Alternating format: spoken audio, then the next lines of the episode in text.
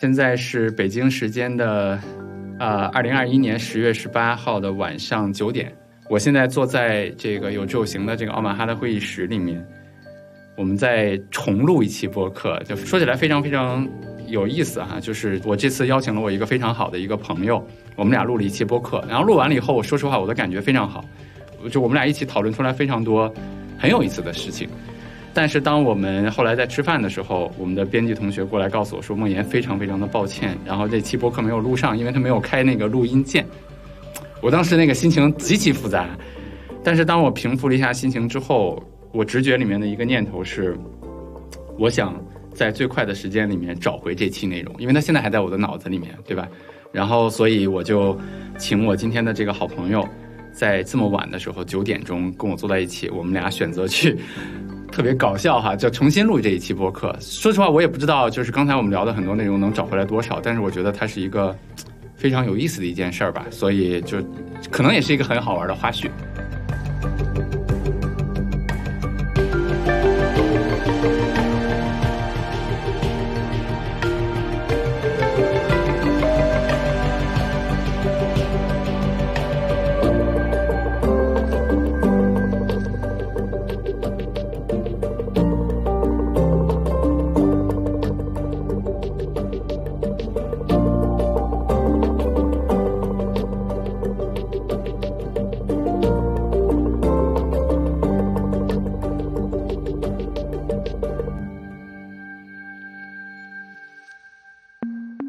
大家都知道，我在二零零七年的时候，其实进入到基金行业来创业。然后我当时做了一个网站叫财帮子，当时我是负责就是整理整个的基金的净值。然后因为现在是四千多只基金嘛，但是在当时的那个行业里面，就是大概只有八十只基金。我记得我每天去整理基金净值的时候，因为那会儿我不太懂投资，但是我每天看涨涨跌跌，总有一些基金，总有一些基金经理的名字留在了我的脑海里面。比如说，我当时能够记得住的是。啊、上头摩根的就是吕俊，然后还有孙元群，然后我当时还能记得住的是，比如说兴业趋势的王晓明，然后还有一个名字其实就是我今天请来的嘉宾，就是当时叫新华优选分红的曹明长，嗯对吧？曹老师。那老曹曹老师其实是，我觉得过去在 A 股里面，其实连续有十多年的投资业绩，而且平均的年化收益可能在百分之十五到二十的非常少的基金经理之一。我们俩刚才掰着手都数了一下，对吧？比如说现在有朱少醒博士，然后可能有傅傅老师、傅文博老师，对然后有董成飞老师，对，然后可能曹明堂老师，对吧？就就差不多了，对，那就就非常开心啊，请曹老师来做客，无人知晓。然后就曹老师跟大家打个招呼，简单介绍一下你的经历呗。各位朋友大家好，啊、很高嗯兴今天这个跟梦妍来聊这个播客啊，因为我也是第一次聊。对，对很高兴这事儿说了两 遍。对，对，嗯，那么我是九六年进入证券行业的，嗯嗯，我记得我我们上班的时候，就进入行业的时候，报道的时候，正好是那个时候，就是发生了一个社论，嗯就，是对针对对，这资本件市事场评对评，嗯，评论，真正是资本市场的评论。对然后社论以后，我们上班，然后看到了这这个不一样的风险吧？对觉得资本市场确实风险很大，是的但就是跌得很，就是社论以后还是调整的比较厉害。对嗯，你那会儿的工作主要是什么？刚进入这个行业是做宏观宏和观债券研究，这群啊研究，就是做研究吧，嗯在研究所。对，然后，嗯，到零五年进入基金行业，差不多就是差不多有十年的时对，差间不多。十年的时间。哎，我我我这里面插一个好奇的问题，就是当曹老师你最开始九六年进入这个行业的时候，嗯，我记得那会儿中国的那个行业里面，就是把这个投资啊，无论是就是就股票这些投资，其实还是一个偏。就不那么光鲜的一个行业，对不对？就是对偏有点像赌啊，或者说这这这些，是不是有有那样？呃，就是说这之前，因为那个时候，比如说我们呃中央研究所是吧，嗯就是就是也是那个时候，就是前后，比如九五年就开始建立起来的，，对，然后申万也是那个时候开始建立起来，就是说在研究所建立起来之前，嗯，这个行业可能很多人。去做投资的话，就像你说的，他可能是用别的方法啊，比如技术分析啊，什么样的技术分析方法啊，数浪啊，对应该是对那会儿比较对多的，对对对吧？嗯，但是呃，比如说我们这些研究所建立建立的时候，它其实是奔着一个从这种基本面研究对啊、这种方向去的啊，确实是啊，现在回过头来看，也是就是从那个时候开始，明白就整个市证券市场的话，这种研究我觉得是开始起来了。理解。哎，这儿正好我插一个问题，曹老师，就是从技术面分析数浪、趋势线、蜡烛图，各种各样的当时的玩法，到机构里面比较接受这种基本面分析为代表的这种价值投资，您觉得这个分水岭大概在哪年啊？就 A 股市场里面从研究的话，我们比如说我们刚才说了，可能九五九六年就开始了啊，但是我觉得从投资的话，可能是要零一年以后。零一年以后，就是那轮市场比较大幅的下跌之后，对对对，你看，我记得就是两就是两千年美国的这个互联网泡沫的时候，是吧对其实我们那个时候其实本身我们的经济也不好，对就是啊基本面很好的公司其实并不多，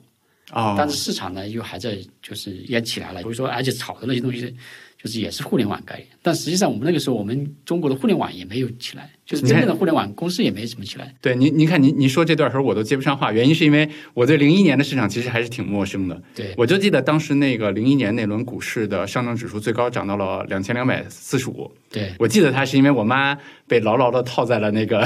山顶上，就是当就按您刚才的说法，就当时其实涨的也是像那个就是纳斯达克一样，就是一些沾互联网泡沫的一些互联网属性的一些股票，对吗？。对，但它其实嗯但当时其实没有什么互对联网啊的，因为就是有几个他也是在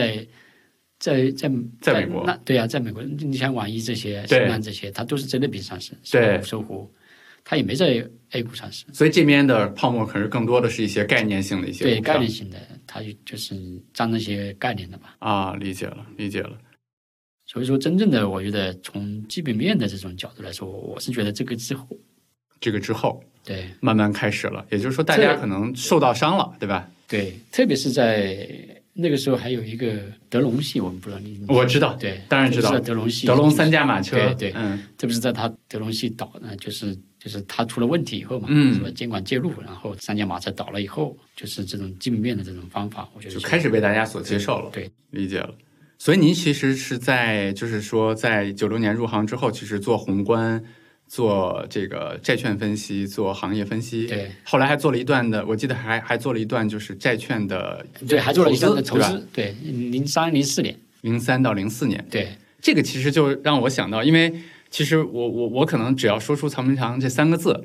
我觉得很多人就知道，就是它背后，嗯，它代表了就是偏深度价值、偏低估值投资的这种方式。对其实刚才我我我之前那个有一期的嘉宾，也是我和曹老师共同的一个好朋友，就叫陈嘉禾嘛。嗯，然后我跟嘉禾聊天的时候，其实我说了一句话，我说每个人的投资方式最终和这个人过去的经历其实是有关系的，就他形成这样的投资风格，一定跟他的过往的经历有很多关系。是，所以我我我猜就是债券投资的这个研究的这个这个这个经历和投资的经历，其实对您形成这种偏深度价值的这种投资方式，其实会有影响，对吧？是的，是的，是的，应该是有很大的影响。嗯，因为我们知道债券它可能到期付息付本，对它就是一个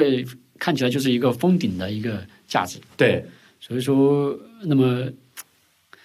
你要去获得比较高的收益的话，那对可能觉得反而是它涨得高的时候，觉得就是有风险对，啊；跌得低的话，觉得收益会非常高，就理是解这样的一个道理。这是个蛮好的角度，其其实就是说它的收益上面是封顶的，对所以说其实我的买的这个折扣越大，我的获利空间可能会越大，所以其实对价格的要求就就比较高，对吧？当然还有一个因素，可能就是刚才说了，跟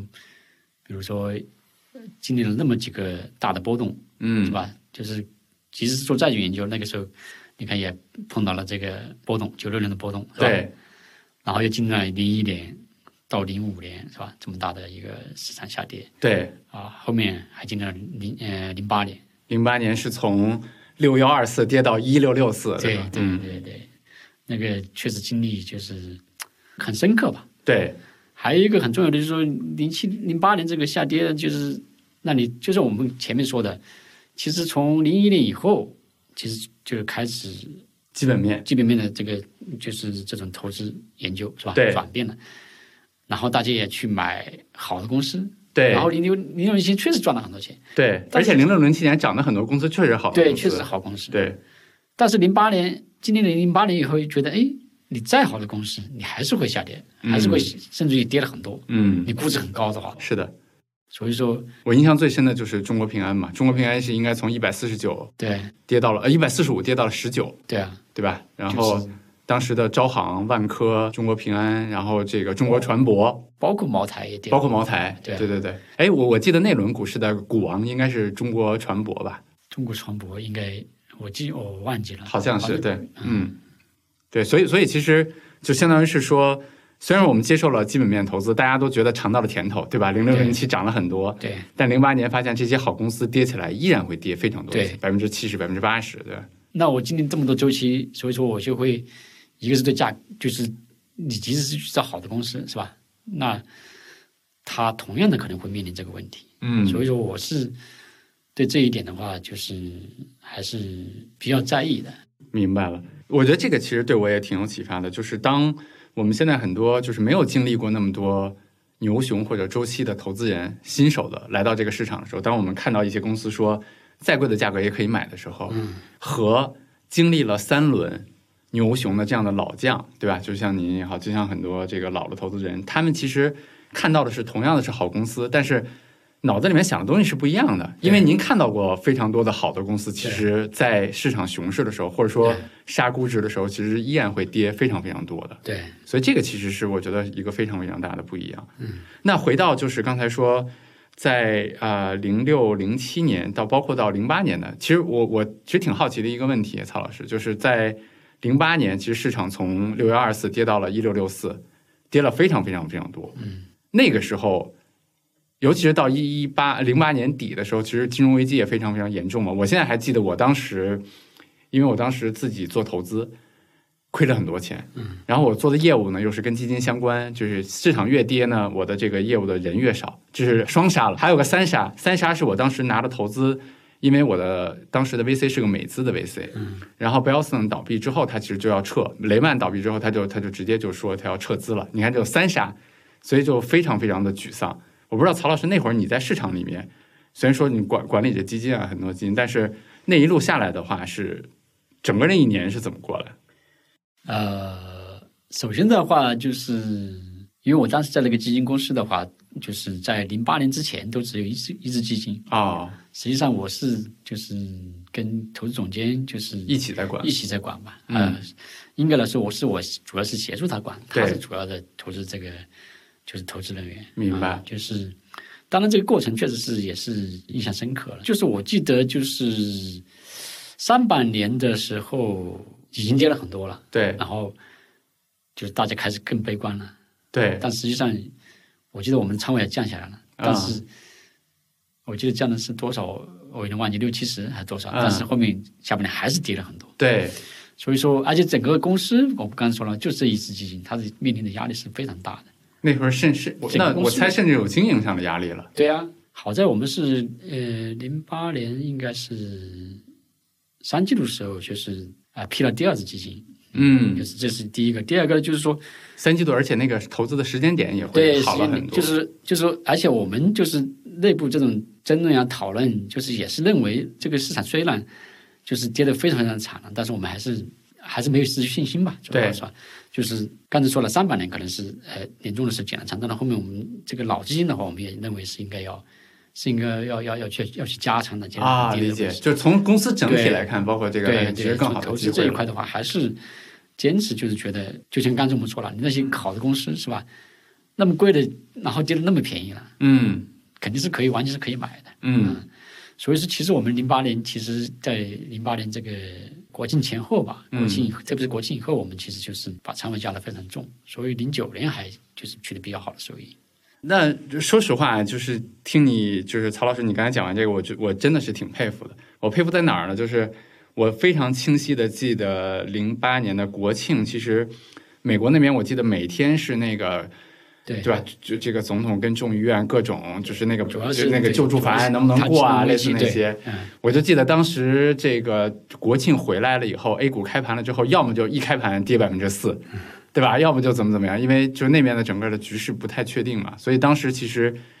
整个市场是非常非常非常非常悲观的。我记得那个估值杀到咱们现在永远就是一直再也见不到的一个时候。是啊所以那会儿其实你们是顶住压力把那个仓位打得非常满了。是，嗯，就是国庆以后我们是逐步加的，就好在刚才不是说了嘛，前面因为你你降下来了，就是说对你你是比较轻的，然后从比较轻的时候往上加，对，所以这个时候还好，对压力还好，对，哎，那其实我这这就回到了我一个我其实挺想问您的第一个问题啊，这个这个问题就是我们这种偏低估值的这种投资方式，或者说您您说叫深度价值嘛，我觉得它偏向于左侧交易，对对吧？就是比如说买的时候可能在这个就是就是下跌的时候再买，嗯，然后卖的时候可能这个就估值比较贵的时候就就卖了，卖了很甚多至了，还不贵的时候就买了，对 对，甚至还不贵的时候 很很左侧，对，对，其实我我前两天还跟一个朋友聊，我觉得这样的投资方式，它其实对我们这个人来讲，它不是一个特别舒服的方式，因为你看，你大部分时间是不舒服的，因为你对你你买了之后还要跌，对吧？你你会觉得我怎么没买到最低？然后你卖的时候它还要涨，你可能会想说，哎呀，我早晚卖两天，这个对吧？我们个人投资者多多多多赚几万块钱，怎么怎么样的？您会不会有这样的？这个我觉得就是你要换个角度去考虑这个问题。就像我刚才说的，比如说我们从债券的角度来说，你是价值就是那么多，是吧？那么按道理来说的话，你价值是一个一个比较恒定的那个价值，然后，那么我跌是不是越跌，我是我这个买的这个折扣越多，收益率是更高的，明白？对吧？这个应该就是反而是觉得是好的一个事情，所以所以说，其实是说，虽然左侧我买的那部分承担了浮亏，对但是我这个应该还有钱可以去加仓，对吧？我我能同样的这个公司，对。同样的价值，我能买到更多了。对，就是当然就是说，嗯，因为你做投资的话，你也面临一个啊、呃净值的这种压力吧。对就是所以说呢，我的话可能相对就要还是要比较分散。如果说我所有的这个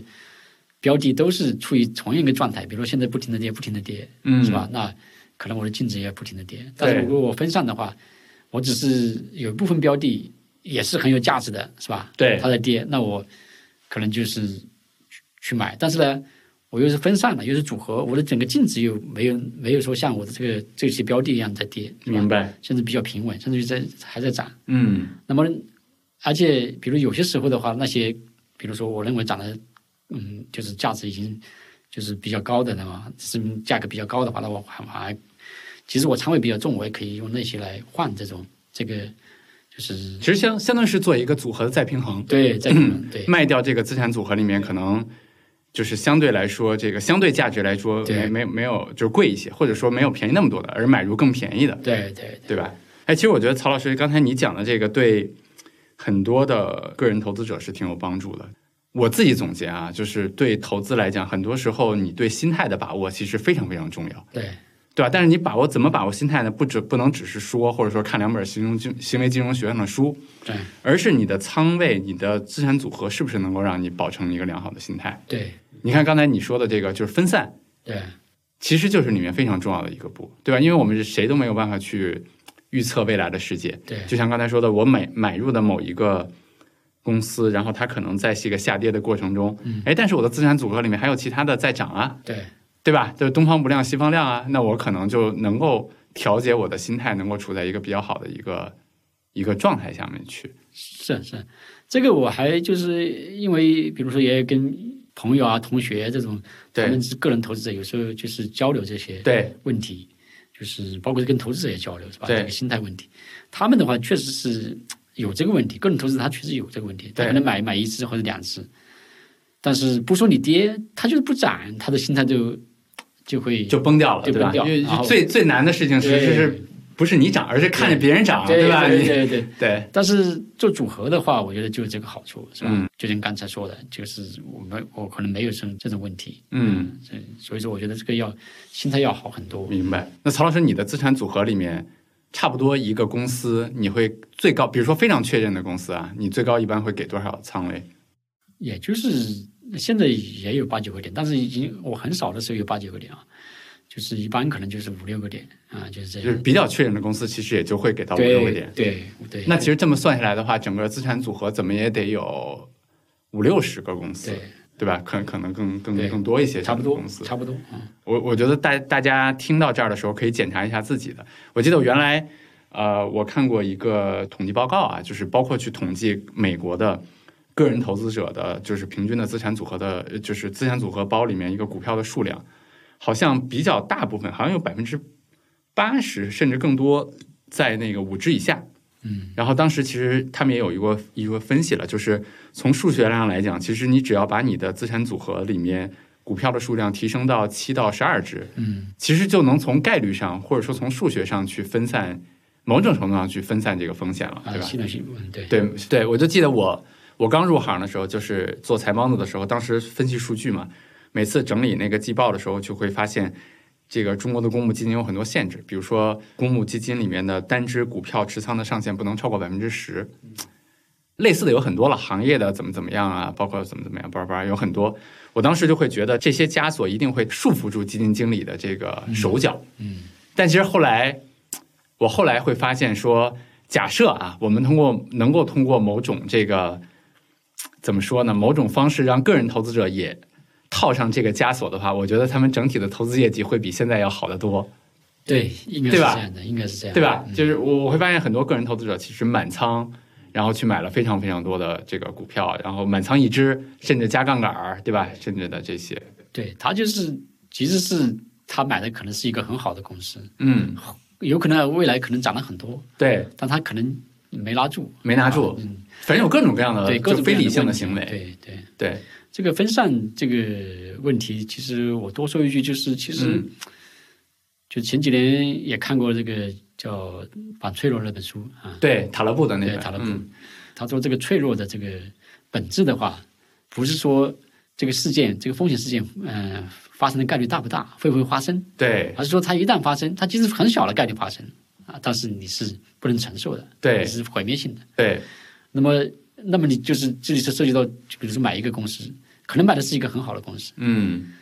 啊，但是你是可能很很小的概率，它这公司会出问题，对或者是说很小的概率，比如说你你加了杠杆，很小的概概率它是短期要跌一下，对是吧？对那你都是小概率发生了，但是对你你你你可能就毁毁灭了。对，如果你加杠杆，很有可能这个短期跌下去的会回来了，对吧对非常对快回对来，流动基流动性的那个危机没有回来了举。举个简单例子，比如说这个啊叫疫情是吧？对疫情，这嗯，个这个发生，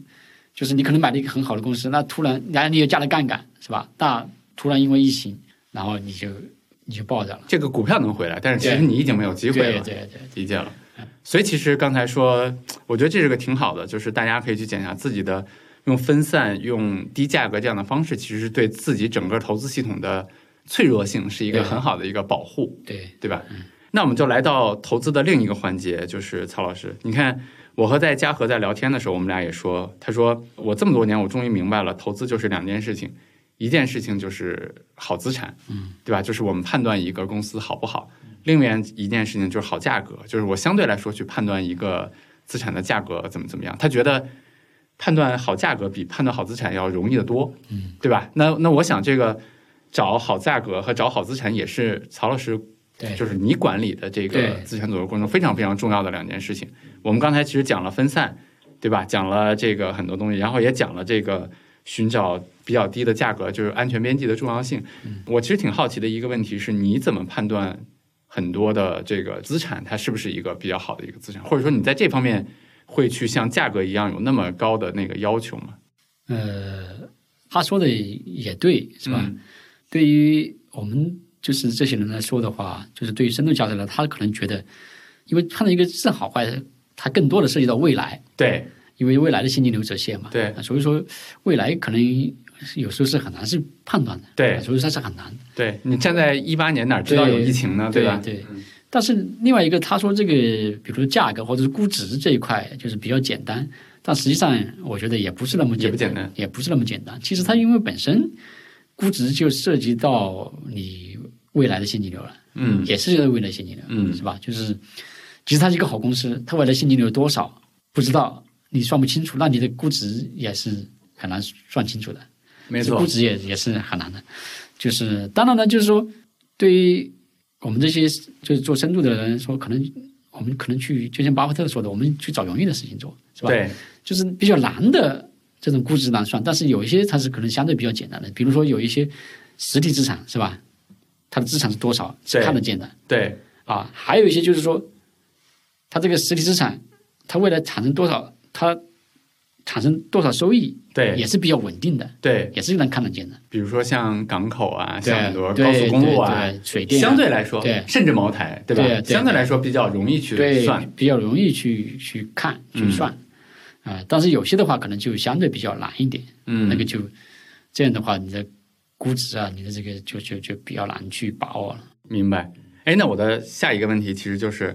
我记得我之前其实也问过你问这个问题。我们俩有一次在吃饭的时候，嗯，咱们俩聊到说，我们当我们去看一个公司的资产质量的时候，有可能我们去用 PB 去衡量一个公司的估值嘛，对吧？PB 啊、PE 啊也好，那这里面一个关键的因素就是 B，就是一个公司的净资产。嗯那我们去看一个公司的净资产的时候，我觉得那那次其实我们就我们吃饭的时候，你给了我一个非常好的角度，说我你跟我说，你说梦岩，你看我们为什么去看一个公司的净资产，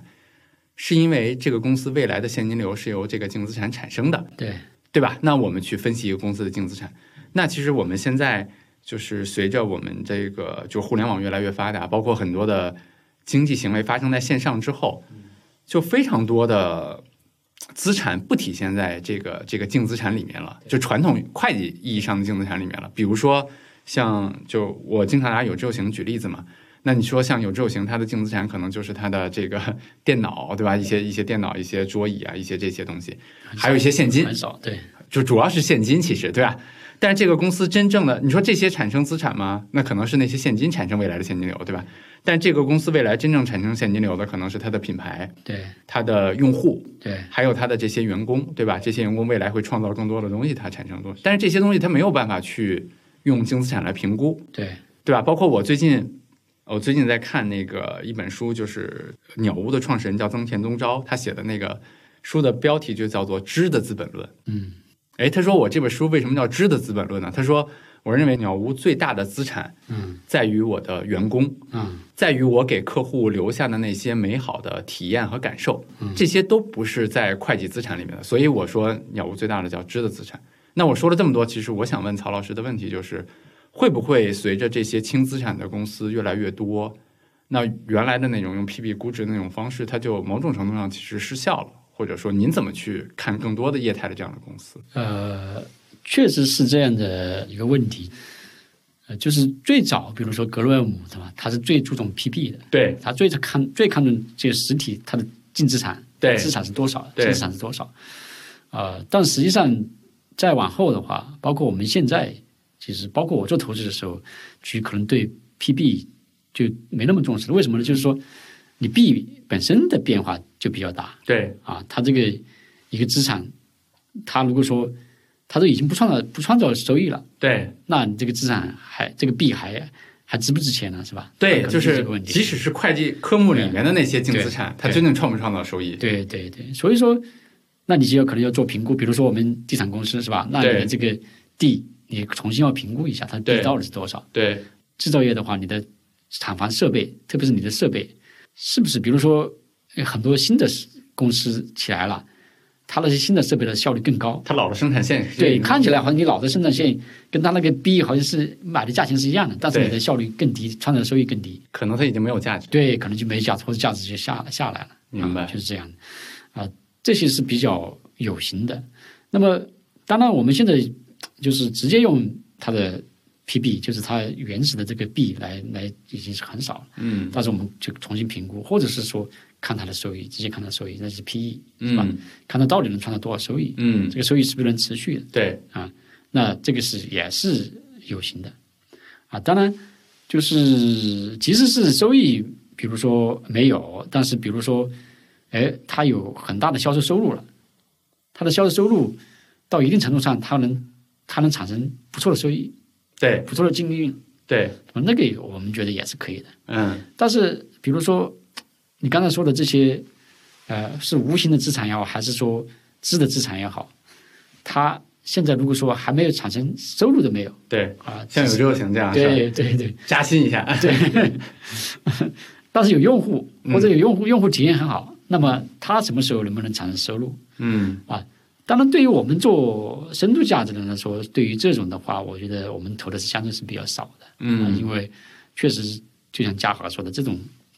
我们觉得未来是还还还有不确确不确定性不，确定非常大，对对吧不确？定性非常大。明白，所以这种的话，它更多的是可能是比如说偏一级资产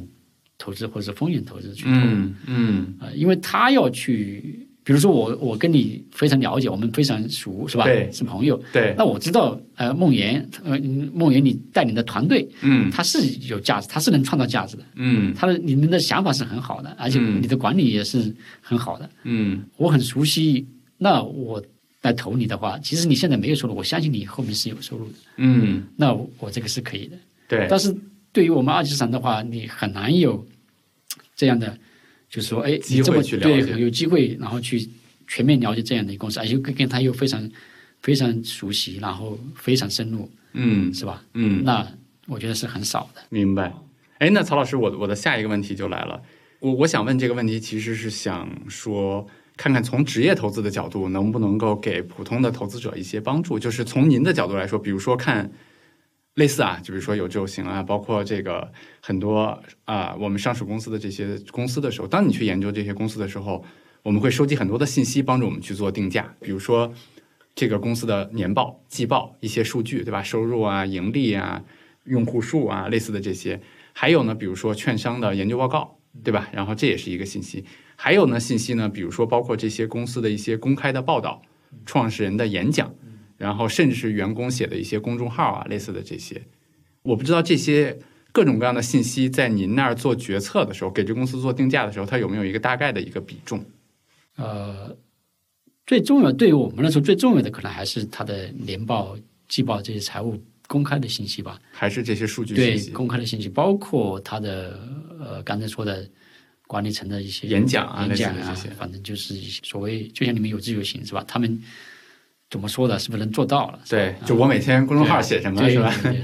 对，这些是能这个来从侧面来印证他公司，比如未来的发展规划是不是能做得到，是吧？啊理解就是因为你要看他未来嘛，对，啊，所以说主要是这些这些信息比较多一点，就是明白比较注重，就是更注重这些。呃，就是研究报告，卖方的研究报告的话，因为总的来说是更偏乐观一些的，基本上都是乐观的，对，偏偏乐观的，对吧？都所以说是都是所推荐以说相的嗯对。来说，这个权重就少一点吧。明白。哎，那你看，其实刚才是说更接近一手的信息，对，对吧？就是这个公司的创始人他自己写的公众号也好，或者说他的演讲也好，然后包括这个公司直接的商业数据也好，这些更一手的信息可能更能帮助我们去做这个对最终的这个判断，对吧？当然补充一点就是说，嗯，也跟卖方其实交流的还是很多的，对，就就不一定是说他的预测，嗯而是说，因为很多卖方他在这个行业，甚至有些就是这个行业出来的，对，他对这个行业非常了解，对你可以跟他交流，呃，这些行业的这种前景啊，对，啊，或者公司的这种，他们的就是很，他们都对公司也都非常熟悉，他们研究了很长时间，跟踪了很长时间，是的，是的，啊、所以从你是从这些角度去，等于是加深对公司的这种行业的这种了解和研究吧，明白了。嗯，就不一定是说去用他的这个预测数据，懂了啊，这个很清晰。哎，那曹老师，你看我们呃收集了信息，然后我们接下来要对这个公司做定价，对吧？然后有志有行在给大家讲这个投资理念的时候，我们也经常说，如果从学术的定义上来讲，我们去判断一个公司的价值，就是未来现金流的折现，对。对吧？那所谓的就是 DCF。DCF 其实这个三个字所代表的数学公式并不复杂，嗯，它就是把这个公司未来十年、二十年、三十年和永续的现金流加起来，嗯，然后再用一个合理的贴现率把它贴现回来，对，其实就是这样的一回事儿。嗯，但为什么我老说，就是说我为什么跟大家说，其实我说股票投资难的不是学这些公式，嗯，而是说你怎么去设那些参数，对，对吧？就像有志有行来讲，它这个公司能活五年还是十年，对，然后它五年和十年的增长率是多少？是百分之五，是百分之七，还是百分之十五？嗯，你套不同的这个数，就是这些参数进去，嗯，返回来的结果，包括你的贴现率，用百分之五还是百分之十，还是百分之十五，还是百分之二，对吧？它返回来的结果千差万别，可能最后这个估值你得出来是一个几百倍的差对别。差差别很大，对，换句话说，就是你想要什么样的估值，嗯，我都能用 DCF 给你算回来。是，对吧？那我所以我就想知道，比如说曹老师，当你去给一个公司定价的时候，你是怎么去看待这个东西？就真的会算吗？比如说芒格说巴菲特说，我从来没见巴菲特用 DCF 算过，对吧？ 那你算不算？这个就是因为我们都有一个研究团队了，对团研团研究团队的话，可能都会去，就是整个研究研究部门，他可能都会去，我们都要去做这些算的。没错，没错，但对于我们做投资来说，确实是说，就是自己不一定就是去算，嗯嗯，但是我们要知道，就是他的假设，就像你刚才说的，比如说我们研究部门去算的话，他的假设是不是合理的？嗯啊，比如我假设，我觉得他假设过于乐观了，我觉得他的估值就可能高了，是吧？嗯啊、你很很简单，你刚才说的，比如说一个是未来增长，是吧？嗯嗯，很多的这种可能就认为现在公司增长多少，是吧？那未来可能也会增长多少对啊，就是这样的一个线性外推。对，但实际上，人是比较习惯线性外推对的，对对，但是我们知道，实际上如果说你经济周期很长的话，你知道它可能它可能是有周期波动的。对其实是那些看起来没有什么周期波动，它可能周期拉长一点，它还是有周期波动。对所以说，它可能是处于一个景气比较景气的时候，这个时候你是应该未来的增长是不是要保守一点？对当然，反过来的话，就是说，哎，现在景气很差的时候，那么未来增长是不是要好一点？对啊，第二个就是说你永续，永续的话，那也是其实有些也是说，哎，我现在那么长时间增长，那么都增长很高，那么对永续是不是也可以给很高一点？对但这个的话也是不一定的，是吧？就对是其实也是有点偏向于乐观，哎，或者是线性的是的，外推。所以说，那么你要去判断这个永续增长是多少，也是很难的。那可能要跟行业属性、嗯对是吧？就是你可能是医药消费这些，可能永续是要高一点，那么周期可能永续是要低一点，低是一吧点，对啊，可能是这样的一个，就是打个是打个简单比方是吧？你可能要根据不同的情况去判断。对那么一个行业的行业空间有多大是吧？那它它永续你给的高的话，行业那这个空间非常非常大了，那可对能是不合理的对啊。第三个就是折现，比如说最近两年是吧，炒这种就是消费啊这些东西，就是估值比较高，就是说对一个说法就是说，哎，国外投资者要求的这个折现率是吧是比较低的，要求的收益率是比较低的。对所以他的资金过来的话，他会把这个估值抬得很高。对这个其实是就是说你自己，关键是你自己的这个要求的折现率是多少。对比如说我自己，我做权益投资，我至少要百分之十的回报率。所对以巴菲特说我只用百分之十做折现，是吧？。对对那你要求是百分之十的折现率，你就不能去买一个已经是百分之五的折现率的那个估值了，是吧？对，是吧？你非要说国外的是对啊，资金国成本是百分之对五，那对吧？你你用那百分之五十，其实这是一个博弈的想法，就是说对意思就是说，哎，我百分之七的折现率算出来的估值，哎，反正它还能涨，涨到百分就是百分之五的折现率，那是因为你卖给别人，对但是你嗯如果没有人这去接呢，是吧？对就是或者他什么时候又走了呢？对就是关键还是你自己，是吧？那么你对自己如果是考虑更长时间，不考虑别人接的话，你就是百分之七了，对是吧？你就对马没有百分之十了。对所以说你自己要求百分之十的话，你就不能用用那么比较低的、很低的折现率去去去算去这去个。算了。对所以你看，曹老师，你刚才这个就又印证了我那会儿说的那个，就是很多时候我们其实已经先有了一个想法，或者说一个一个一个想去做的行为，然后其实这个所谓的 DCF 的结果，只不过是去给我们自己的行嗯为一个解释，对对吧？我就是想买它，那嗯我我我去算了，我别用百分之十折现了，我用百分之五折现吧，对对吧？然后我再给百分之五找一个理由，对所以，就投资时间长了，会越来越理解，就是他们经常说那句话，就是投资是一个真的，有的时候是一个你骗不了自己的游戏，就是你短期可以骗，对对吧？那长期可能这个你说百分之五，但市场到时候跌给你看，你可能的那个高估值就没有了。是，对，所以是还是一个挺，就是翻过头来，其实还是一个挺残酷的一件事情。嗯，对。那曹老师，比如说我们刚才其实讲到了，我们收集信息，然后我们用这个用 TCF 的方式去给这个公司做一个定价，嗯然后我们再等到有合适安全边际的时候去买到这些公司，嗯然后再加上资产组合的分散，嗯，对吧？然后比如说刚才说的个股不能超过百分之五、百分之十啊，类似的这样的限制，嗯它其实基本上完成了一个整个的资产包的这样的一个构建，然后就等待着市场在什么时候去纠偏啊，或者怎么怎么样的这样一个东西。那我刚才就在想到了说，前两天我有一个朋友去跟我聊天，然后然后我觉得他问了我一个问题，其实我也想问问您，我觉得因为这个问题问的特别好，嗯然后他在说，他说，呃，梦岩，他他说你有没有想到过，就想过一个问题，就是巴菲特为什么就是一直没有投互联网，对吧？然后包括他，他这两年赚的最多的钱其实是苹果赚到的，它其他的公司就是它传统投的那些，其实赔了很多的钱，它基本上钱都是苹果赚到了。对，但他投苹果，他认为是比较偶然的事情了啊。他其实问我的问题是说，他说你了解泡泡玛特吗？他就问我买没买过那个盲盒，我说没买过。他说你不了解这样的公司，你不了解这样的业态，你怎么能够未来投中这样的公司？他说你不能老给自己一个解释，说我固守在我原来的那些，呃，就是比如说比较传统的一些消费医药或者说港口啊类似的这些企业里面，对吧？而且你应该不断的学习，然后去了解新的公司的业态。嗯，我不知道曹老师这方面你是怎么看的？这个本身是对的，就是做投资的话，它肯定是要不断去学习，对，不断去学习新的东西。但是我觉得学习是一个方面，另外一个就是怎么去投的话，我觉得又是另外一回事了。就是你学习到什么程度是吧？你不一定很熟。那么他可能的一个观点就是说，哎，你巴菲特错过了，是吧？对错过了很多好的东西，对收益率高的东西。对，但是可能巴菲特为什么说，呃，就是不熟不做，就是说我可能就是宁愿错过，就是我当然我不是很学习的不是很深入，不是很熟的时候，可能我对他的把握就是没有把握的，比比如我们刚刚聊了那么多估值之后，还包括他未来的现金流是吧？我们没有把握的时候，对，我不知道值多少钱，那我即使它一你可能买了以后收益率很高，但是也不是不一定是我的，但是我可能反而去哎有一些我把握很大的收益率看起来低一些，只要达到我的，比如我们刚才说的百分之十以上的收益率，对，是吧？那就很好了，对，甚至于它的百分之长期的收益率都有百分之二十，对，所以说，那我没有要求说，哎，我非要找一个新的东西使我的收益率哎一下子拿到百分之三四十，明是吧白？是吧？他没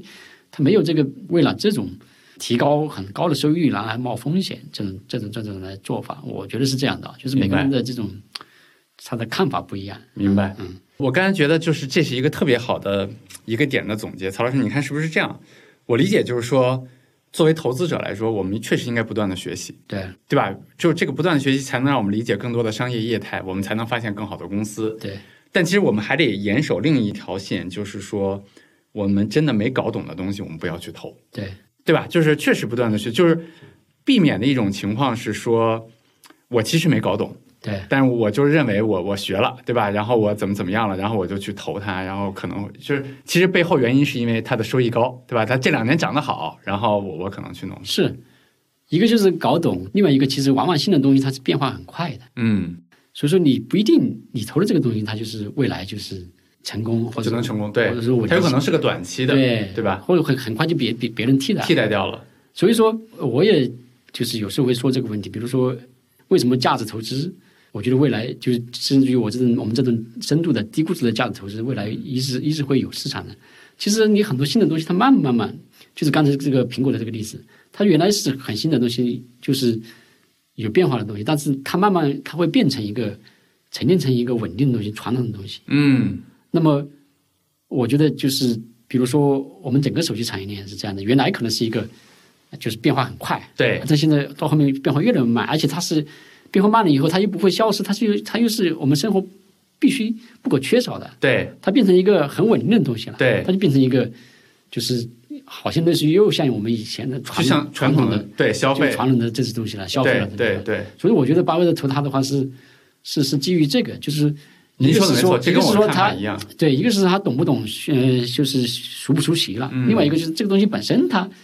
它是它是还是不是一个像新的东西那样波动那么大，还是说进入明一个一个很稳定的那种相对来说状态稳定，相对来说可预测的一个对阶段了，对对吧？对然后它的投资的呃难度或者说它对成功的概率其实就高了很多，对对理解了。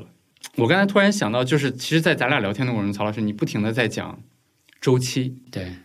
对吧？说我记得你也经常说一句话叫“万物皆周期”嘛。我在想这句话的背后，其实是因为你跨过了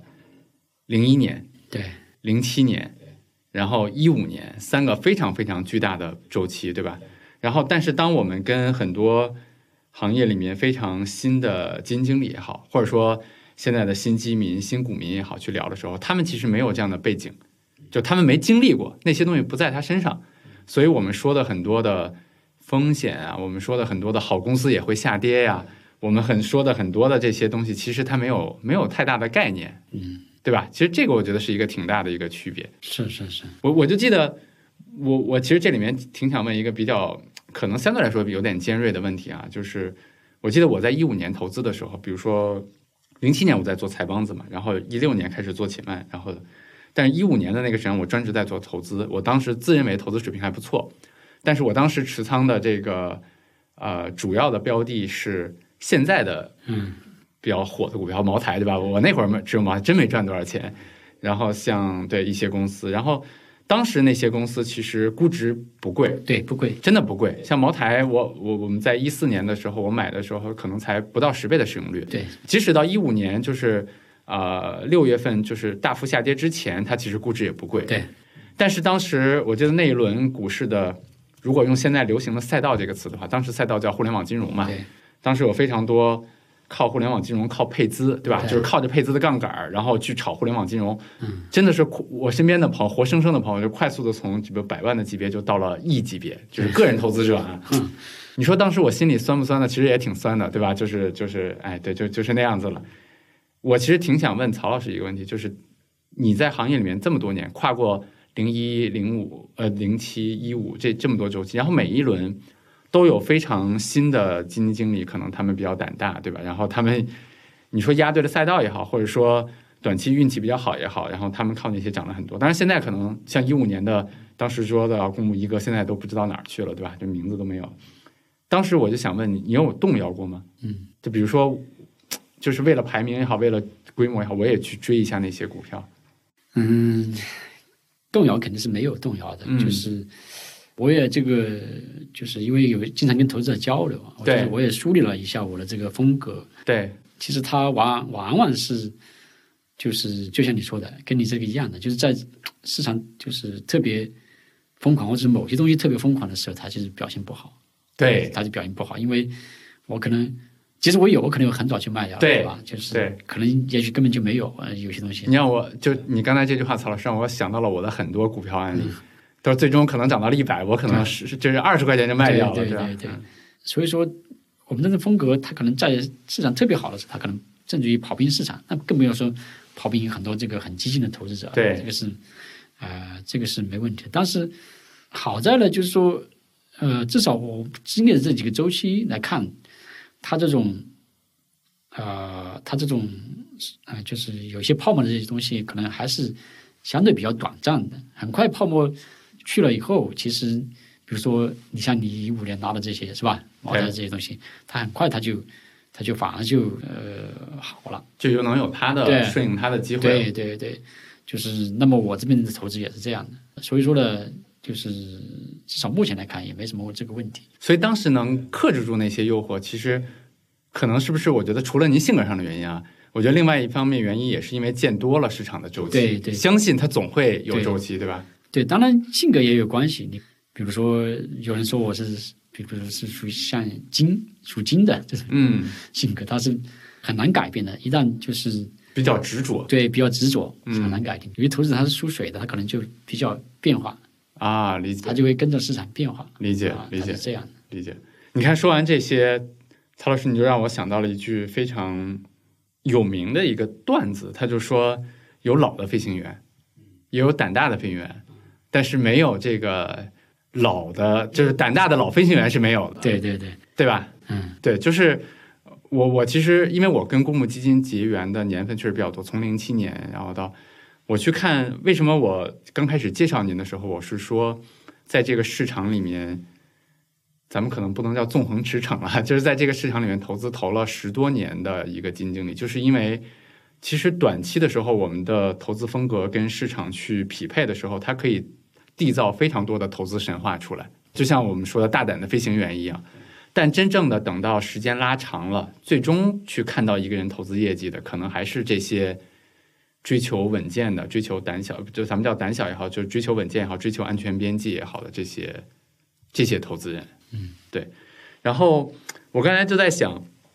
曹老师，你是我的第六期嘉宾。嗯，我在无人知晓的前五期里面，其实我请过三个职业的投资人。嗯就是南天、嘉禾、肖宇，然后他们也都是我的好朋友了。您是我请的第四个职业投资人，但是我会发现您和其他的，就是我前面三个嘉宾，其实有一个非常大的不同，在于说，就是他们在做投资，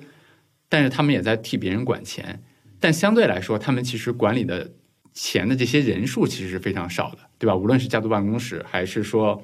去给私募的客户去管钱，其实可能管的就是百十号人的这样的一个规模。嗯，但是曹老师其实选择的是公募基金嘛，嗯，那我说错的话您纠正我啊，就是像您过去的管理的这个基金来讲，其实有的时候我们一支基金会面对几十万的这样的一差个不多对，几一十个万一个客户，对客对啊户吧？我觉得这个是里面非常大的不一样。对我自己一直有一个感受，就是说，其实投资和给别人管钱，它其实是两件事情，对或者说给别人管钱这件事情，除了投资，还有别的更重要的一些事情，对吧？然后我记得我前两天在看一个，呃，就是支付宝的这样的一个统计，它统计了去年跑得比较好的一只主动型基金，然后这只基金在去年的它的净值是翻倍了，嗯也就是涨了百分之一百多，但是在这只基金上面赚了百分之五以上的人就不到百分之十。你想，一只翻倍的基金在上面赚了百分之五以上的人不到百分之十，嗯还有百分之六十多的人其实是亏损的。嗯说实话，当时看到那个的时候，其实马上映入我也就是脑海中的就是咱们基金业协会的那个数据，就是啊、长期来看，我们基金的收益是百分之十六，但是基民的账户其实是就是可能就是百分之一左右，就是没有赚到，就是基金赚钱，基民不赚钱嘛，就经常说的这句话，对吧？所以其实我就想回到今天的这个话题，就是曹老师有没有想过，就是你创造的收益，其实很多时候基民并没有去拿到，啊，对，这个是一个很好的问题。就是在我刚比如说做投资没多久的时候，那个时候也就是一直是这么认为啊，就觉得嗯只要自己一心一意做好投资，对是吧？把净值做好，这净值长期是啊、持续上向涨上的向上的，就、嗯这样就挺好了。这样的话，基民可能也能赚到钱，是吧？对然后公司也也还不错，是吧？对啊，就是一个多赢的一个格局吧。对，但是到后面就是呃越来越发觉，好像不是那么回事儿，嗯就是呃，不仅仅是基民啊，就是比如说自己的同学、亲戚、朋友，嗯。他买我的基金，哎，可能都没赚赚到钱，嗯我，赚的很少，这个特真实，就对是您自己的朋友买您的基金也没赚到钱。对，啊，就是就特别这个呃奇怪，就是嗯开始聊的时候觉得还挺奇怪的，但是后面的话就是比较多了，是吧？嗯这就是比较多，呃，你比如说你看起来好像你净值在涨，但是哎，你涨得慢了一点，他就抛掉了，对他就会去买别的这个，好像看起来涨得快的，对，但是过段时间哎，可能你这涨了，他那边没涨了，他他这就是他又切回来。对对对对对，所以他就没怎么赚钱。这对，个问题。呃，其实后面想这个问题啊，就是说，他可能就是不是那个，就是我做投资做好了，就可能那个对就是就是能赚钱。那么怎么样去去解决这个问题？您您一下让我想到了，你看我们现在在坐在这儿去聊天，我这个手旁有一杯矿泉水，对吧？有有一瓶矿泉水，然后有一个手机，然后当这个公司把这个手机做好，然后这个中间的销售商把它卖给我的时候，我就能拿到这个手机的体验了对。它嘖运转的挺良好，挺快速，我可以打电话，怎么怎么样。它跟这个手机的制造商制造的时候是差不多，对吧？然后这瓶水，当它出厂的时候，不管它是我是通过小卖铺买到了，是通过网上买到的，还是通过怎么怎么样去买到的，作为消费者来讲，我都可以直接拿到它的一个体验。但其实我们的基金并不是这样，对吧？就是我们的一支基金，比如说曹老师您管理的基金也好，还是这个行业里面其他的一些基金经理管理的基金也好，基金经理只是创造了基金，就是这只基金本身的一个收益，但是其实和投资者最终拿到的收益不是一回事儿。对，也就是说，这个投资者的投资收益，它其实是不仅仅是基金经理他创造的，嗯，应该来说是投资者和基金经理共同创造的。哎，我特别喜欢这句话，曹老师，我一定要重复一下，就是就是或者说我们投资者投资一只基金所获得的最终收益，对是由基金经理和我们一起创造出来的。对对对你看，我们刚才去分析，无论是支付宝也好，无论是这个过去的这些银行也好，各种各样的渠道吧。比如说，我们在市场很贵的时候去卖一些基金给这些投资者。投资者如果自己不了解一些基金的投资的理念的话，他如果在比较高点的时候买到了这个基金，嗯，然后在这个比如说它的风格和市场不匹配的时候卖掉了这个基金，对或者说是在低点的时候没有坚持住。对，其实最终即使这个长期来看，这个金净就像刚才您说的，它的净值是上涨的，但最终它依旧没有办法去拿到这个收益，对对对，是吧？某种程度上来说，就是咱们刚才解释珠宝那个数据也好，还是说基金赚钱、基民不赚钱也好，都是因为双方没有去匹配好。是。所以说，确实是你怎么样去买这个基金是很重要的。对啊、一个是要了解它，它对符不符合你的风格。对比如说刚才，比如说我呃我说我们我的风格是吧？对就是对收益率要求不是特别高，不是追求特别高的收益率。对啊、但是我是希望就是保守一点，稳健一点，对就是风险小一点。对哎，你了解这个基金的是这样的，哎，对你你认同它，这是第一个。第二个的话，你可能就是在它什么时候，它可能可能它也有周期，它也它有它有落难的时候，对吧？对，包括他的困这难的个时候他的买的这个他的风格，他买的公司可能也有这种不同的周期吧。可能在他好的时候，可能也会比较好，嗯，他也在他不好的时候，可能也不好。对，那么你你了解他了以后，你知道它只是一个短期的波动，嗯，那你应该在它比较低的时候去买，可能是更合适一点。对啊，就是一个是了解它，一个另外一个就是买入的时机，就是在比较低的时机可能是更好一点。如果真的说你买了，哎，买的时机稍微不对，但是如果是你确实是足够了解它的话，它的你知道它的长期收益率确实可以的话，那你就拉的更时间更长，也会其实慢慢的，对就是你买稍微贵的那一点对估值，被时间也就消化掉对了。对对，也是可以的。但其实是你看，曹老师，咱们俩在聊投资的时候，你给我讲过一个事情，我觉得挺有意思的，就可以呼应刚才你讲的那个事儿。你说你其实比较喜欢和那些你了解和信任的公司共度难关，对对吧？就是你你比较喜欢一些困境反转的一些行业嘛。对那我就在想，就是你能够跟这些公司共度难关，其实是因为两个：第一，你了解它的商业模式，对对对理解它的企业的文化，这些就知道它是一个什么样的企业。对第二呢，就是对这个企业有信任，当然买的不太贵，对对吧？就这些了解和信任决定了你能跟他共度难关。对啊，你看这个就穿上了，嗯那你和他共度难关之后，你和这个企业共同对啊创造了收益，对。啊对吧？这个企业的盈利真的转变为你的投资产品的收益了。对，其实如果是这样的话，投资都是这样的。嗯对，那你看投资咱们刚才讲的，那一投资者也是这样，对，一对定吧？是你投的人和被投的一起来创造这个收益。没错，没错，嗯，就是说，你看我们我们去投资的话，我们获得的根本收益其实是这个国家的经济和企业对产生的。。对那曹老师，你用你的努力去理解了这些企业，对去把这个企业产生的收益转变为了基金产品的收益。对我们现在其实缺的一环是投资者对基金经理不够理对，解。理解对不够信任，对吧？就没有理解，他没有办法把这个收益再转变为他自己的收益。对对对理论上来说，如果我们把这一环做好了，对啊，那就可以把这个整个都都合起来了。就合起来了，对吧？就把上市公司的这些收益变成了这这个投资者自己的一些对一些收益了。我觉得这个就是，所以我我我还是特别想回应您刚才那一句话，我觉得特别好，就是投资者投资基金所获得的收益，其实最终是基金经理和投资者共同去创造的。对那我我之前其实一直觉得这是一件挺挺不公平的事情吧，就像我刚才说的一样哈，就是比如说这个行业里面现在基民自己不是那么成熟啊，嗯，包括像一些销售机构可能在不适当的时候给这个基民去卖了一些基金啊，导致这个基民最终其实获得的投资体验不是那么的好。嗯，但是当最后这个投资这个这个基民亏钱之后，其实大家都会把这个骂声对骂到基金经理头上来，对吧？这个我我都不用多说了。就像我原来零七年做财帮子的时候，当然我们有一个基金论坛，嗯，呃，我们的风气其实还蛮好的。但是当时行业里面也有一些其他的基金论坛，那里面基本上就是骂基金经理的，嗯，所以其实这个问题就也也有点尖锐哈，就是。呃，像我自己，比如说我我现在跟您录播客，对吧？然后我也写公众号的文章，然后我也去做我的产品，我也需要获得反馈。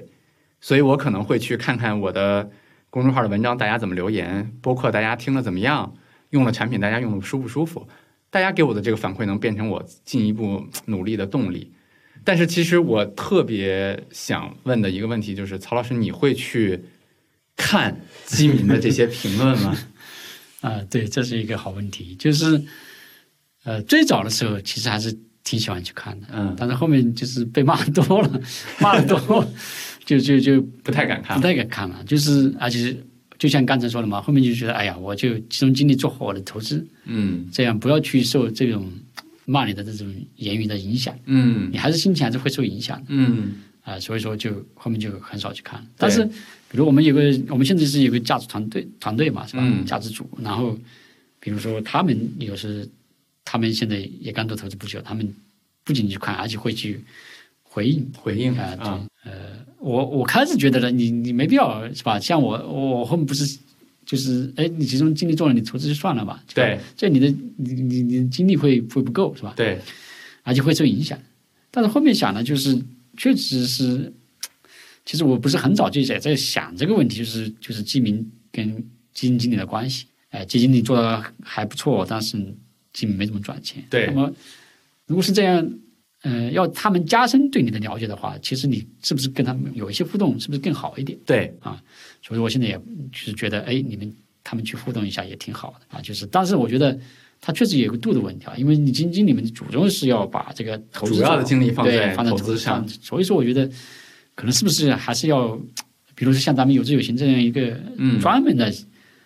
呃机构嗯机构啊，就是类似于或者说或者基金公司的销售部门是对吧？他去做这些事情，对是吧？这样的话是更好一点。没错没这样错，的话就，我觉得就是你基金经理也可以专心去做投资。对啊当然，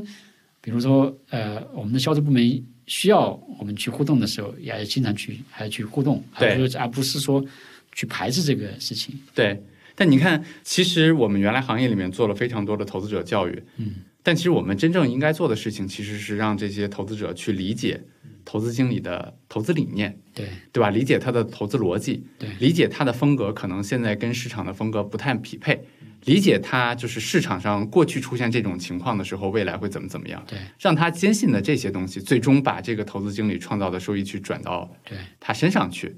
对吧？就像我记得我有一次啊、看过您的一篇文章，嗯当时其实您提出了，我觉得挺有意思的啊，就是其实您您在讲，就是您希望您的就是有有有几种人其实不要投资你的基金，嗯，一般的就是大家会觉得，哎，那投我的钱越多越好，对吧？我的规模越多，我的收入越多。但是您好像说有三种人你不要买我的基金对，，大概是就是一哪个就三种是说不了解我的人，是嗯，吧？还有就是短期追求高收益的人，对，是吧？第三种还有一种是这个，哎，我有点忘记了，还有一种是啥？我已经忘记了。对，没关系，没关是系，高收益，对。不了解我的人，反正总之的意思其实还是说，需要让他理解你的投资理念，对吧？对大家一起去把这个收益对去创造出来。。对对我觉得说到这儿，其实让我对就是有知有行在做的事情，当然我一直很有信心了，就是我我我会觉得它更有价值一些。嗯，就是它其实是在帮助基金经理也好，或者说这些这个指数也好，在帮助投资者和他之间在搭建一个桥梁，嗯，让他们互相理解，让他们互相能够把对方创造的收益转化成自己的身上来。嗯，我记得我还就说到这儿，就正刚好想到了一个事儿，就是之前跟曹老师探讨过一个话题，就是有关中国市场的波动和慢牛这件事情。嗯对吧？就是这件事情，其实行业里面有非常多的争论。我记得我在十年前就是做财帮子的时候，当时那会儿有一个行业的前辈，他就跟我说：“梦岩，嗯，你把我这话放这儿。”他说：“十年之后，中国股市的波动就降低了。”嗯，我那零七年说的嘛，那大概他说十年之后就是一七年嘛，对吧？其这显然好像也没有降降低特别多，对吧？一七一八年好像有那样的苗头，但是好像到了到了一九二零年，就是尤其到二一年啊这些，其实还是有挺大的波动的。嗯，我不知道曹老师怎么看这个。就是你看，我还正好也是一七年、一六一七年，当然也是因为那个时候就有这个苗头。其实，包括我发这个恒利的时候，我就觉得，哎，好像是有点会未来未来市场是会有可能是会向慢牛的这种低波动这个走势走。转，我记得当时整个市场的就有两个，第一个是日的波动区间确实降低了，对对，第二个是就是市场的持有结构确实有一些变化，对对对吧？我当时的就是去推断这个事情，我觉得就是说，呃，我当时还写了一个给投资者的一个报告，嗯呃我就觉得为什么会这样啊？以后为什么也会这样？就是我我啊还写了一认为个报告，对，我认为就是它因为中国的经济波动下降了，啊，嗯，增速比原来从高速往中低速、中速增长，然后你波动也就也下来了，嗯啊，波动也下来的话，经济波动下来了，其实企业盈利的波动下来了，那我觉得市场的话，它的波动也会下来。嗯所以说我当时是这么去看的、嗯啊。当然，现在回过头来看，实际上是错了，因为一八年后面跌了很多，是吧？嗯这两年波动其实也不小，所以从这个角度看呢，其实是不是经济的波动下来，它的这个市场股市的波动就会嗯马上下来了？嗯，其实是不一定的。是的，嗯我前两天也就是录过一个播客嘛，当时我在说有志有行有一个小目标，嗯啊，就有点大话了啊。我说我希望去降低中国股市的波动，嗯但是我是怎么去理解这个波动呢？其实是说，我觉得这个波动来源于投资者结构的一个不成熟，嗯，对吧？就是大家都知道美国的股市的波动很低，但是美国股市波动很低的背后，其实来自于它的钱很多是长钱。对，我记得我之前跟行业里面一个基金经理聊的时候，他说，他说他觉得中国股市波动的很大的一个原因在于，就是储蓄的搬家，嗯对吧？零七年也好，一五年也好，都是大家把买房的钱，把这个银行里面存的钱，其实都快速的搬到股市里面买基金、买股票、配资，对吧？快速的把这个市场冲上去，赚钱效应没有了，熊市下来后再快速的把这个钱又搬拿走走了，又搬回去了。嗯，但是我我是觉得这样的行为背后，还可以呼应到刚才咱们俩说的那那个曹老师，就是其实基金经就是基民也好，股民也好，它其实被对这个整个投资、对理财、对投资获利的原理、对怎么样去炒，就是持有公司这些其实不了解，对所以它就是会有这样的行为。对，我在想，就是如果我们比如说有志有行做得更好一点，我们能影响更多的人，对对吧？更多的人能够理解这个基本的收益来源是上市公司，然后基金经理在帮我们找更好的公司，我们跟着他们一起获得这个收益的话，我觉得可能未来的波动就能够去哎就是降低。对啊，你就是其实有很多好的基金经理的，是吧对你去找到一一个匹配你自己的、跟你的风格相似的基金经理，你又非常了解他了，对然后长期跟着他去投，对是吧？然后本身投资是一个长期的事情，而对不是说你短期就是因为看啊，然后赚多少多少收益率，对是吧？然后赚完了以后你又你不不投了，但对实际上你也没赚到，是吧？没错，那么其实确实是这样的。嗯嗯，刚才说的美国的这个残留，其实我们做投资的，还是真是有时候觉得嗯中国什么时候有能有这样的一个一个市场，是吧？对啊，那我们确实也觉得，确实是跟它的这个钱的结构，比如说它有四零幺 K。是吧对它是它不是一像刚才你说的储蓄商，它不是说一下子我我我觉得这里好，我就一下子嗯把我的储蓄全部来投这个对，因为它那个像细水长流，对一直往里灌，对，一下子不行了，我就搬走。他不是这样的，他是就每年就投一些，每年投一些，对是吧？他不是这样一下子，嗯就是很多搬进来，然后又搬走。而且你看，曹老师他那样的一个资金结构，让这个基金经理可以有更长的视野去看待整个的这个市场。也就是说，你能用更长的时间去看待你持有的公司啊、持有的经济啊、类类似的这些，嗯，对吧？你看我刚才说到这儿的时候，曹老师眼里放光，就是基金经理其实最期待长钱嘛，对对对对吧？包括我我刚才讲到，就是这些不合理的投资者结构，其实除了对您的这个整个的心态造成影响之后，其实还会对，也许有的时候会对投资行为造成一定的影响。比如说，我我记得我们俩有一次聊天的时候，其实也说过，就是在非理性的时候，在一些估值下下跌的比较厉害的时候，其实那些巨量的赎回，可能逼着你得在比较低估的时候，还得去卖掉自己那些股票。是，就是你本身是就是从投资的角度来说，是吧？你是选择啊，就是在比较低的时候去买入了，是吧对。然后，但是你短期表现不好，它就赎回了，然后你不停的卖，对就它是确实也是比较一个痛苦的事情。你看，特别对于我来说，你公司我的我我的投资方法就是选到一个还不错的，是吧？对有价值的，那应该是越跌越买啊。对对我来说，我对的投资方法是这样的。我都能想象那一下那个画面，对对对每天早上可能来到来到公司，对吧？看看要要卖出多少。对本来都是已经选的非常好的，就是选的公司，然后价格又很低，对，然后不得去卖掉它，其实还是挺痛苦的一件事是情。是是。理解。嗯，曹老师怎么去排解这些？排解的压话，现在就是因为我比较喜欢运动，嗯比较喜欢运动，就是我现在不是也就是打打拳，就是它是比较拳击剧烈对拳击比较是比较剧剧烈的运动嗯，啊。然后，但是呢，又结合一下嗯呃瑜伽，瑜伽啊对，就一静一动，对对对对，吧？大概是这样的一个对方式这样去去去帮助自己去疏解这些情绪。对理解。对，其实说到这儿，我会觉得说，也特别想跟我的听众去表达一下，就是我去认识的很多的基金经理，包括像曹老师，包括我的一些其他的朋友，我觉得他们真的是发自内心的希望去帮投资者去创造很多的收益出来。嗯但其实很多时候还是那句话，就是你们最终要想获得不错的收益，嗯，那个结果其实需要你和这些基金经理一起去创造的，是对吧？这事儿并不是一个手机，并不是一杯矿泉水，并不是我们这屋里面的其他的消费品，它不一样。对，那其实回到就是我们今天的就可能话题的后段了，我我就觉得提到曹老师可能会有一个绕不开的话题，对吧？就是刚才你也提到了，就像恒力，应该是在一八年的一八年底吧，当时只是发发行发行的时候一七年底，一七年底啊、不好意思，对嗯，一七年底发行了就是中欧恒力一个三年定开的一个对产品，，对嗯那我在写那个有志有行投资第一课的时候，其实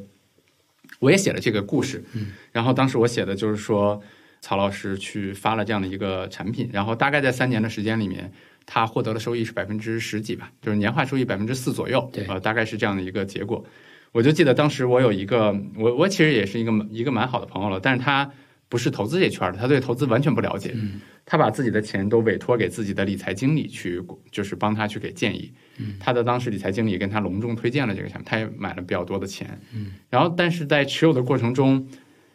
就不止这个基金，其实当时这个中红利没怎么涨嘛，嗯就涨得不快。然后，但是中国股市那两年其实有一些板块取得了非常大的上涨，对吧？对对，所以就是到封闭期解开的时候，我记得特别清楚，就是他发了一个朋友圈，他说：“这个我等这一天等了足足两年。嗯 对”对，然后我也记得当时那个数据，就是它是七十亿的嗯一个封闭期，到最后赎回的时候，可能就只剩下了四个亿。嗯我觉得那个应该是曹老师这么多年从业以来，可能是挺刻骨铭心的一段经历吧。对，所以说这里就又涉及到我们刚才说的这个怎么样去，比如基金经理做好投资，嗯然后基民怎么样去买基金。对吧，我本来就是以为就是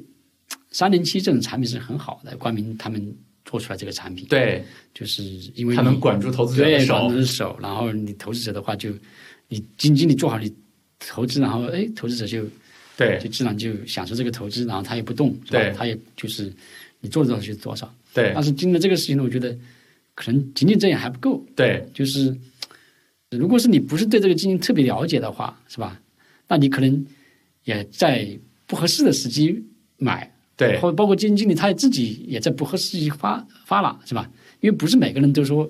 是神，他很精确的判断这个是一个低点，是吧？没错没对错，所以的话，你最终就是涉及到你怎么样去，就是投资者跟那基基民，你跟基金经理是一个什么样的关系？嗯要特别了解，然后呢，而且在合适的时机进入。那么，即使是进入的时机稍微不合适，但是哎，你对他特别相信、特别了解的话，那你可能相信他未来会创造更好的收益，理解是吧？那你还是能得到比较好的收益，理解是吧？理解，其实从投资的这个角度来说，我认为啊，看起来大家觉得，比如一从别的角度来说，哎，觉得三年还不短，但是从投资这个角度，三年不是说不是很长，不是很长。对你看巴菲特可能有几年他都是吧，两千2000年的时候对，对可能有三到四四都年吧都不都不好，他当时对他呃，包括那个两千年科网泡沫的时候，对啊当时那个就是老虎基那个朱利安·罗布逊，对吧？就对解散自己的基金对也是对也是那样。所以其实无论是朱利安·罗布逊，还是说有志型投资第一课里面我们讲的 Mac Burry，对还是说曹老师的中国恒利的例子，其实都是这样，就是我们得认同理解一个投资者的一个基金经理的一个投资逻辑嘛。对哎，那我比如说，曹老师，咱们还是分成两部分啊。第一部分就是从投资的角度，如果去复盘一下的话，嗯假设我我们有机会回到二零一七年的那个十月份，重新发这个基金基金，重新再选择您当时的投资逻辑，您会有一些变化吗？嗯，肯定要吸取一些教训，嗯，吸取一些教训。首先的话，其实我们刚才说了，做了那么多周期对波波动，对其实你基金经理其实也是有周期的。没错首先的话，比如说我在一六一七年是比较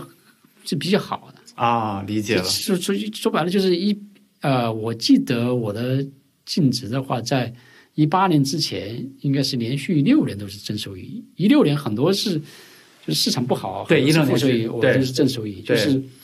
从一二一三一一直到是吧？从一二年开始就是到一七年一，七年，全是正收益，就是说本身我是经历了一个比较长的还比较好的周期的。对这个其实如果从现在角度来说的话，可能那个时候是我是比较好的时候，这个时期是我包括我投资的标的，可能是不是都是一个景气比较好的时候，嗯或者说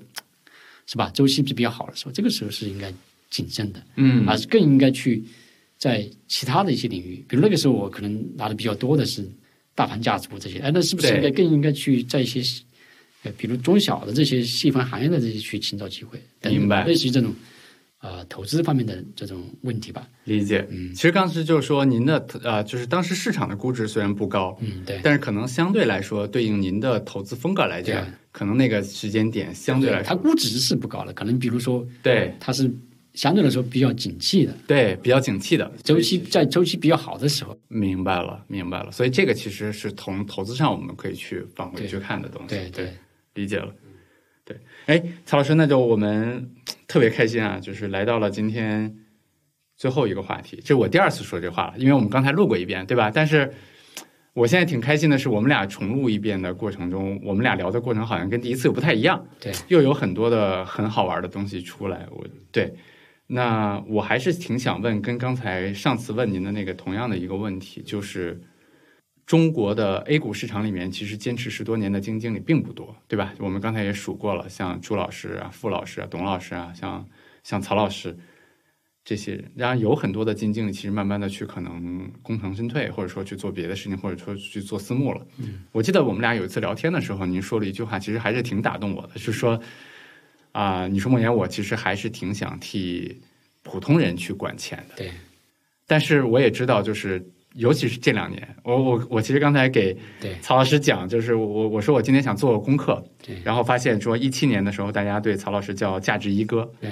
对吧？然后可能到二零年的时候改成叫廉颇老矣尚能饭否，对，然后今年应该曹老师的业绩不错，这个又变成了王者归来。嗯，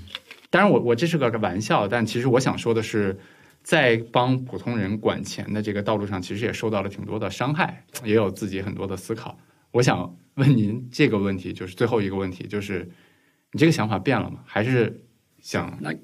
就是这个想法肯定是没变的，肯定还是想为投资者管好钱，嗯，但我的意思是，也有另外一条更容易的路，对吧？然后比如说去替富人去做私募啊，或者说怎么怎么样。但是我是觉得，就是为就是普通投资者，呃，管钱可能更有意思一点吧，啊，嗯更有意义，也更有意义一些，嗯这个是没变的。但是就像刚才说的，就是恒利这个事情，就是不仅仅通过投资上面要反思，另外一个就是怎么样去跟投资者互动，啊，嗯怎么样去呃做一个基金，嗯啊甚至于什么时候发，它都有一个也有反思。嗯那么就是说，比如说今今天这个一个同事还问我这个什么时候还要不要划新基金，我说嗯我没想好，嗯，我没想好什么呃还就那个时候我我肯定是不会发的。另外一个就是说，比如说我跟投资者嗯。也没有说形成一个好的状态的时候，对嗯吧？他比如他对我不是特别了解，就是很多投资者不是特别了解，是吧？或者说了解我的投资者并不多，嗯，那么你这个时候去发，是吧？就是没有什么意义理解。啊、或者是他对我的了解也是一知半解啊、只是这个阶段，嗯是吧？所以说，那么这些准备都没做好的时候，其实是，那就还是回到我们刚才那句话，那你就是说，你既然这个你去做基金，你最终是为了投资者获得收益获得收益。那么对投资者收益它是来源于投资者跟你基金经理的一个共同创造嗯共同创造的。那么在没有达到这个条件之前，那么我可能就暂时不会去那个了，是吧？明白这啊就也是恒利的一个教训吧。我教训啊，对。我还是很开心听到您刚才就是经历这么多事儿吧，我觉得依然很坚定的一个答案，就是还是想帮普通人去管好钱嘛。对，那对我本来说了问了最后一个问题，那还是想问一个，那就返场的一个问题啊，就是对这些刚才咱们说了，曹老师，你说这个基民的收益其实是基金，嗯，就是是基金经理和投资者共同去创造的。那对这些投资者，或者说咱们啊、呃就特指一个，比如说，就像我当时说的那个朋友，嗯，对吧？他当时这个在理财经理的这个，嗯，不能叫误导了，就在理财经理的推荐下买了那个基金，嗯，然后他也没有去理解，最终他也其实就是很郁闷的去，很生气的去赎回那个基金。嗯，如果对他们去说一句话的话，说一句话的话，我觉得就是说，你在以后再投资基金的时候，嗯就是说，你一定要就是在这几个方面，就是一个就是说，你要了解这个基金经理嗯啊，是不是符合你的这个预期和要求？嗯你对投资的一个预期和要求是什么？嗯它符合是吧？这样的话，然后在一个合适的时机，然嗯后去买入它，然后的话，你就可以比比较长期的去持有它、跟踪它嘛。明白啊，就明不白用去短期的弄来弄去了。所以其实还是说，除去那些推荐，除去那些可能看到别人赚钱了，嗯，除去很多因素的话，我们应该做的是去了解、对去理解、对去相信，对对吧？对，相信。好的，那就非常感谢曹老师。然后我们今天花了非常多的时间，然后但是我我觉得得到了对我个人来说非常好的一个启发，嗯包括这个标题，就是我我也希望就是有周行未来能够和曹老师一起，和未来 A 股里面很多其他的基金经理一起，我们共同为基民去创造良好的收益，好吧？好好好，好谢谢曹老师，好，谢谢梦妍。